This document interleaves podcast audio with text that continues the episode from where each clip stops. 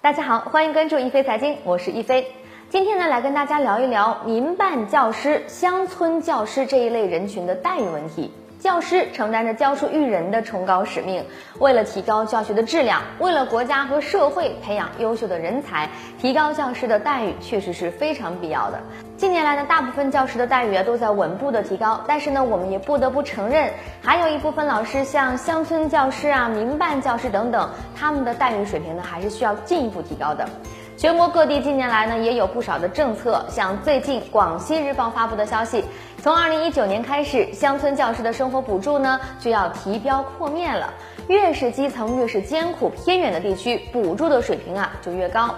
具体的标准呢，就是乡村教师生活补助从之前的每人每月两百元，提高到了每人每月的三百五十元。之所以要给乡村教师涨工资，主要原因在于乡村学校环境呢普遍不如城市学校优越，而且中小学的师资呢比较短缺，因此呢更应该多考虑乡村教师的编制问题、工资待遇和职称评聘等等，来推动教师队伍的建设。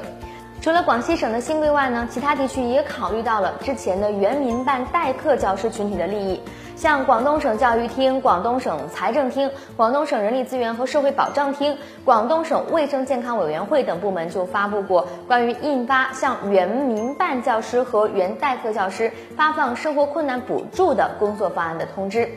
在这份意见当中呢，就详细的列明了为妥善解决原民办代课教师生活困难的问题，对符合条件的原民办代课教师发放生活困难补助资金的有关事项。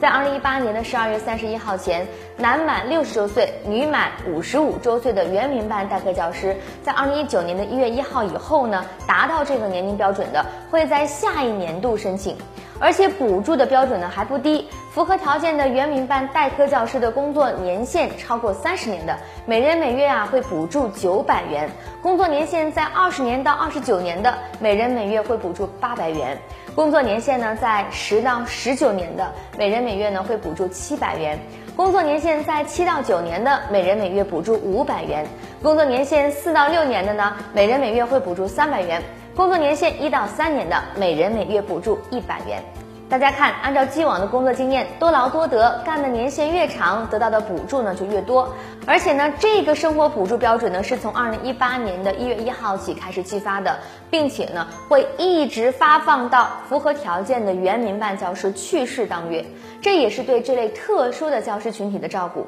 相关规定呢都是由各个地方来出台的，其他地区呢也有不少关于代课教师、民办教师、乡村教师等群体的优待政策，大家可以。关注一下自己本地的相关规定。好了，今天的话题呢就和大家聊到这儿，咱们下期一飞财经再见。